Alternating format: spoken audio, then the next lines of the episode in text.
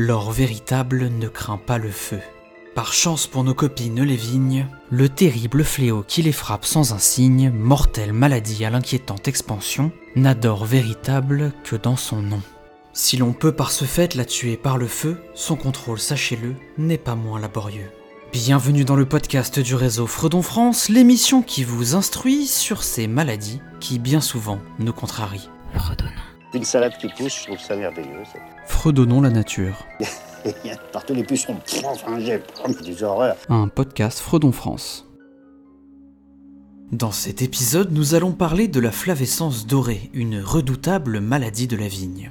Et afin de répondre à nos différentes interrogations, nous sommes en compagnie d'Emma Piaget. Je m'appelle Emma Piaget, donc je suis responsable technique à Fredon Centre Val de Loire et aussi inspectrice. Donc j'ai une partie d'organisation de l'équipe d'inspecteurs et une partie de terrain où je vais aller faire des inspections aussi. Il est maintenant temps de nous lancer pleinement dans le sujet. Alors la flavescence dorée, qu'est-ce que c'est? La flavescence dorée, c'est une maladie qui est causée par un phytoplasme. Donc un phytoplasme, c'est une bactérie qui n'a pas de paroi. Elle va aller boucher les vaisseaux euh, de cèpe, du cèpe de vigne et tuer le cèpe en fait. Donc c'est une maladie qui est très dangereuse, on va dire, pour la vigne. C'est une maladie qui est dite de quarantaine. Ça veut dire que c'est une maladie qui présente des risques très importants pour la production française et aussi pour l'environnement. Elle est très redoutée parce qu'elle se propage très vite et touche euh, tous les cépages de vigne. Donc il n'y a pas de, gène de résistance qui est connu euh, aujourd'hui pour cette maladie-là. En tant qu'organisme à vocation sanitaire reconnu par l'État pour réaliser des activités d'inspection officielles, Fredon Centre-Val de Loire est chargé de la surveillance et de la gestion de cet organisme réglementé, faisant l'objet d'une lutte obligatoire. Dans la mesure où il s'agit d'une délégation de services publics. Cette gestion se fait aux côtés du ministère chargé de l'Agriculture, et notamment des services régionaux de l'alimentation, appelés SRAL. Mais alors, cette terrible maladie, comment se transmet-elle? Ce phytoplasme, cette maladie, se propage via une cicadelle qui s'appelle Scaphoideus titanus. Elle a des couleurs assez euh, spécifiques et des petits traits orange sur la tête qui lui permettent d'être reconnaissable. Elle a été importée des États-Unis par accident. La flavescence dorée a toujours existé en France. Il n'y avait pas de problème de, euh, propagation de cette maladie jusqu'à l'arrivée de euh, cette cicadelle. Scaphoideus titanus, la cicadelle de la vigne, est ainsi un insecte piqueur-suceur pouvant transmettre le phytoplasme responsable de la flavescence dorée. Originaire d'Amérique du Nord, il a été introduit en Europe au début du XXe siècle, probablement à cause d'une importation de végétaux. Il a depuis été détecté dans de nombreuses régions en France, même si l'essentiel de ses foyers se situe en Nouvelle-Aquitaine, Occitanie et région PACA. La cicadelle est dite inféodée à la vigne cultivée dans la mesure où il s'agit de son seul habitat. Elle va y faire l'entièreté de son cycle de vie, de l'œuf à la reproduction. Comment ça se passe pour euh, infecter d'autres plantes, pour que la maladie se propage? Donc en fait, c'est la cicadelle, à partir du moment où elle va se nourrir sur un cep de vigne qui est contaminé, le phytoplasme va rentrer dans la cicadelle. Là, euh, ça va se développer et au bout d'un mois, quand la cicadelle va aller se nourrir sur un autre cep de vigne, c'est là où elle va transmettre le phytoplasme. Et donc le cep va tomber malade. Après une période d'incubation de un mois, la cicadelle infectée devient ainsi vectrice de la maladie. Ce laps de temps correspond en fait au cycle que va effectuer le phytoplasme de la flavescence dorée dans l'insecte. Il va s'y multiplier et circuler dans divers organes de son hôte. C'est lorsqu'il atteint les cellules sécrétrices de salive qu'il est susceptible d'être injecté dans une nouvelle plante lors d'un repas de l'insecte. À partir du moment où une cicadelle est porteuse de la maladie, elle l'est jusqu'à sa mort. Et à chaque fois qu'elle va piquer, elle va pouvoir transmettre la maladie. Par contre, le phytoplasme ne va se reproduire que dans les glandes salivaires de la cicadelle. Et donc les œufs ne seront pas euh, porteurs de la maladie. À partir du moment où la bactérie s'est installée dans les glandes salivaires des cicadelles, ces dernières en deviennent vectrices à vie. Une fois injectée dans le phloème des plantes, tissu conducteur dans lequel les insectes prélèvent la sève, le phytoplasme va se multiplier au point de boucher complètement la zone. Alors, les produits de la photosynthèse ne peuvent plus être acheminés vers les organes de réserve. C'est après un an d'incubation que la plante commence à présenter des symptômes. Donc c'est assez problématique puisque tous les symptômes qu'on voit par exemple en 2022 ont été contaminés en 2021. Donc ça nous empêche de bien pouvoir réagir à la maladie et ça favorise sa propagation. Plus facile pour euh, détecter cette maladie-là et pour voir les symptômes, c'est entre août et octobre. C'est à partir de là où il va y avoir euh, les baies, les feuilles et les rameaux qui vont être bien visibles. Il y a trois types de symptômes. Le premier type de symptômes, c'est sur les feuilles et les nervures des feuilles. Donc sur les cépages blancs et sur les cépages rouges, ça va être un petit peu différent. Les feuilles des cépages rouges vont rougir, les nervures aussi vont rougir. Tandis que pour les cépages blancs, les feuilles vont jaunir et les nervures aussi vont jaunir. Et en plus de ça, les feuilles vont être enroulées vers l'intérieur. Et elles vont devenir craquantes. Lorsqu'on les prend dans, les doigts, on entend vraiment euh, le bruit craquant d'une feuille sèche. En fait. Le deuxième type de symptôme, c'est sur rameau. C'est euh, l'absence ou un mauvais ahoutement. Ahoutement, c'est la production de bois. Au lieu que le rameau devienne du bois, il va rester vert ou partiellement vert. Ça, c'est typique aussi de la flavescence dorée. Et le troisième type de symptôme, c'est les baies ou les inflorescences. Soit les inflorescences vont sécher, donc il n'y aura pas de baies du tout, soit les baies vont se dessécher et flétrir sur le pied. Donc ça provoque une grosse perte de rendement.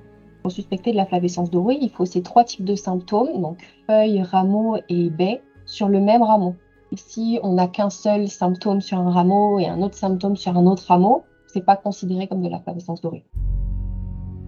En moyenne, un pied de vigne contaminé par la flavescence dorée meurt au bout de deux ans. Une mort brutale pour des espèces dont la durée de vie moyenne oscille entre 30 et 60 ans. Surveiller l'apparition des symptômes devient ainsi un enjeu majeur pour ralentir la propagation de la maladie. Emma nous a expliqué que l'on ne considère un pied comme potentiellement atteint que quand la plante présente des signes simultanément sur ses feuilles, son rameau et son inflorescence. Le truc, c'est que même comme ça, on ne peut pas être sûr qu'il s'agit bien de la maladie qui nous intéresse. Les symptômes de la flavescence dorée et du bois noir provoquent exactement les mêmes symptômes. Donc les seuls moyens de pouvoir les différencier, c'est de faire une analyse en laboratoire. Pour ça, il faut que ce soit euh, un organisme officiel qui vienne faire les, prélèvements, notamment l'AFREDON, ou le SRAL, qui vont faire un prélèvement officiel envoyé en laboratoire. Et les résultats, comme ça, flavescence dorée ou bois noir qui vont ressortir, seront officiels et de là vont pouvoir euh, en découler des moyens de but. Une maladie, mortelle pour les vignes, susceptible de provoquer une perte totale de la récolte sur celles qui sont atteintes, et dont la détection est particulièrement fastidieuse. Malheureusement, la question des traitements potentiels n'est pas plus rassurante. Il n'existe pas de traitement curatif de cette maladie-là. À partir du moment où euh, le pied de vigne est planté en pleine parcelle, il n'est pas possible de traiter contre cette maladie-là. Si le cep, le pied de vigne, est infecté, il faut arracher le cep, il faut le brûler et il faut détruire aussi euh, toutes les repousses. Il n'y a pas d'autre moyen. Ainsi, on considère que lorsqu'un pied de vigne présent sur la parcelle est atteint de la flavescence dorée, sa mort est inévitable. S'il n'y a pas de traitement curatif connu, il existe quand même une méthode étonnante pour éviter de planter un pied déjà malade. Les porte-greffons, ces jeunes pieds de vigne, sont asymptomatiques. Le seul moyen d'être sûr que le jeune pied de vigne planté en pleine parcelle est sain, pour éviter d'apporter la maladie dans notre vigne, c'est d'utiliser ce qu'on appelle un traitement à l'eau chaude. Ça consiste à planter les jeunes pieds de vigne, donc euh, les greffons, les porte-greffons, dans de l'eau à 50 degrés pendant 45 minutes. Ça affaiblit énormément le pied de vigne mais ça permet de tuer tout ce qui est pathogène, donc le phytoplasme de la flavescence dorée. C'est le seul moyen de lutte curatif qu'on a. Alors comment réagir concrètement si l'on suspecte la présence de la maladie? Lorsqu'il y a détection d'un symptôme de flavescence dorée, il faut prévenir immédiatement le SRAL et l'AFRODON de la région. Il y a un arrêté ministériel qui a été mis en place, celui du 27 avril 2021, spécifique à la lutte contre la flavescence dorée et son vecteur, la cicadelle. Dans cet arrêté ministériel, l'État définit différents types de zones. Les zones exemptes, soit des vignobles où la flavescence dorée est déclarée comme absente, les zones infestées, constituées de parcelles présentant au moins un cep malade, et les zones tampons, délimitées par un rayon minimal de 500 mètres autour des zones infestées. Il y a euh, deux méthodes de lutte différentes contre cette maladie-là. Il y a la méthode d'éradication et la méthode d'enrayement. Euh, lorsqu'un foyer est détecté, les premières années, en tout cas, il est considéré en méthode d'éradication. Dans la zone infestée et dans la zone tampon, il y a des surveillances qui ont été mises en place beaucoup plus accrues. Il y a des traitements insecticides qui sont mis en place, qui sont obligatoires à l'intérieur de la zone délimitée, puisque si on élimine le vecteur, il n'y a plus de transmission de la maladie. Dans ces zones d'éradication, où l'on cherche à éliminer définitivement la menace, les méthodes sont drastiques. Durant trois années après la découverte du foyer, un taux d'infestation cumulé est calculé. S'il atteint 20%, il est alors obligatoire de procéder à une destruction complète de la parcelle. La méthode d'enrayement, les moyens de lutte euh, ne sont plus considérés comme obligatoires. Il n'y a plus euh, tous les contrôles euh, de l'application des pesticides obligatoires contre le vecteur. Il n'y a plus les prospections vraiment accrues sur les zones. Tout ce qui est surveillance, moyen de lutte, marquage des cèpes contaminés, etc. Tout ça va se faire dans la zone tampon, donc tout autour de la zone normalement. Mais alors peut-on être optimiste? Peut-on limiter l'infernale propagation de cette maladie?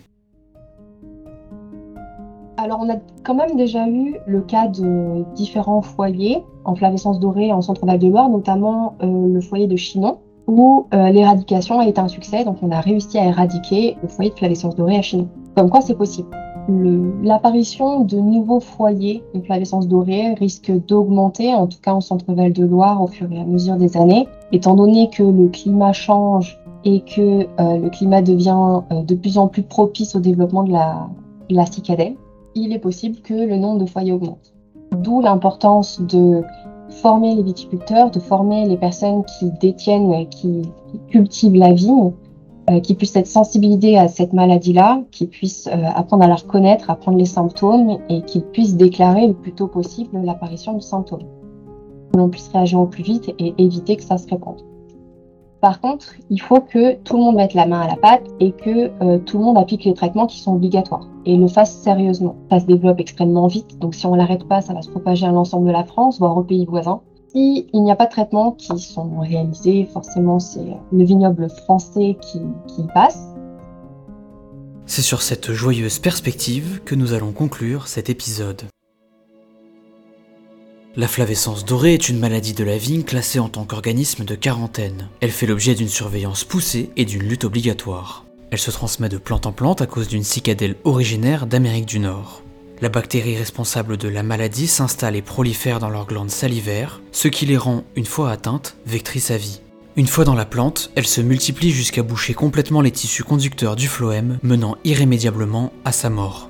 L'apparition des symptômes survient un an après la piqûre, sauf que la détection est fastidieuse puisqu'elle nécessite un test en laboratoire. Si la vigne est porteuse de la maladie, il n'y a pas d'autre solution que de l'arracher et la brûler pour éviter qu'elle ne la transmette à son tour. La lutte consiste à repérer le plus rapidement possible les foyers afin de tenter, dans un premier temps, d'éradiquer la maladie. Si le foyer est présent après plusieurs années et que l'éradication est un échec, il est alors possible de passer en stratégie d'enrayement, cette décision étant réglementaire mais non systématique. Vous pouvez obtenir plus d'informations sur la flavescence dorée sur le site internet de Fredon Centre-Val de Loire, fredon.fr cvl, sur le site régional de la DRAF ou sur celui de la plateforme ESV. Un grand merci à Emma Piaget pour ses éclairantes explications et à l'équipe de Fredon France pour leur relecture. Vous pouvez retrouver l'ensemble des ressources bibliographiques et crédits musicaux dans la description de l'épisode, mais aussi des photos, des graphiques, des articles sur le compte Twitter de l'émission, at podcast-fredon. Et moi je vous dis à la prochaine.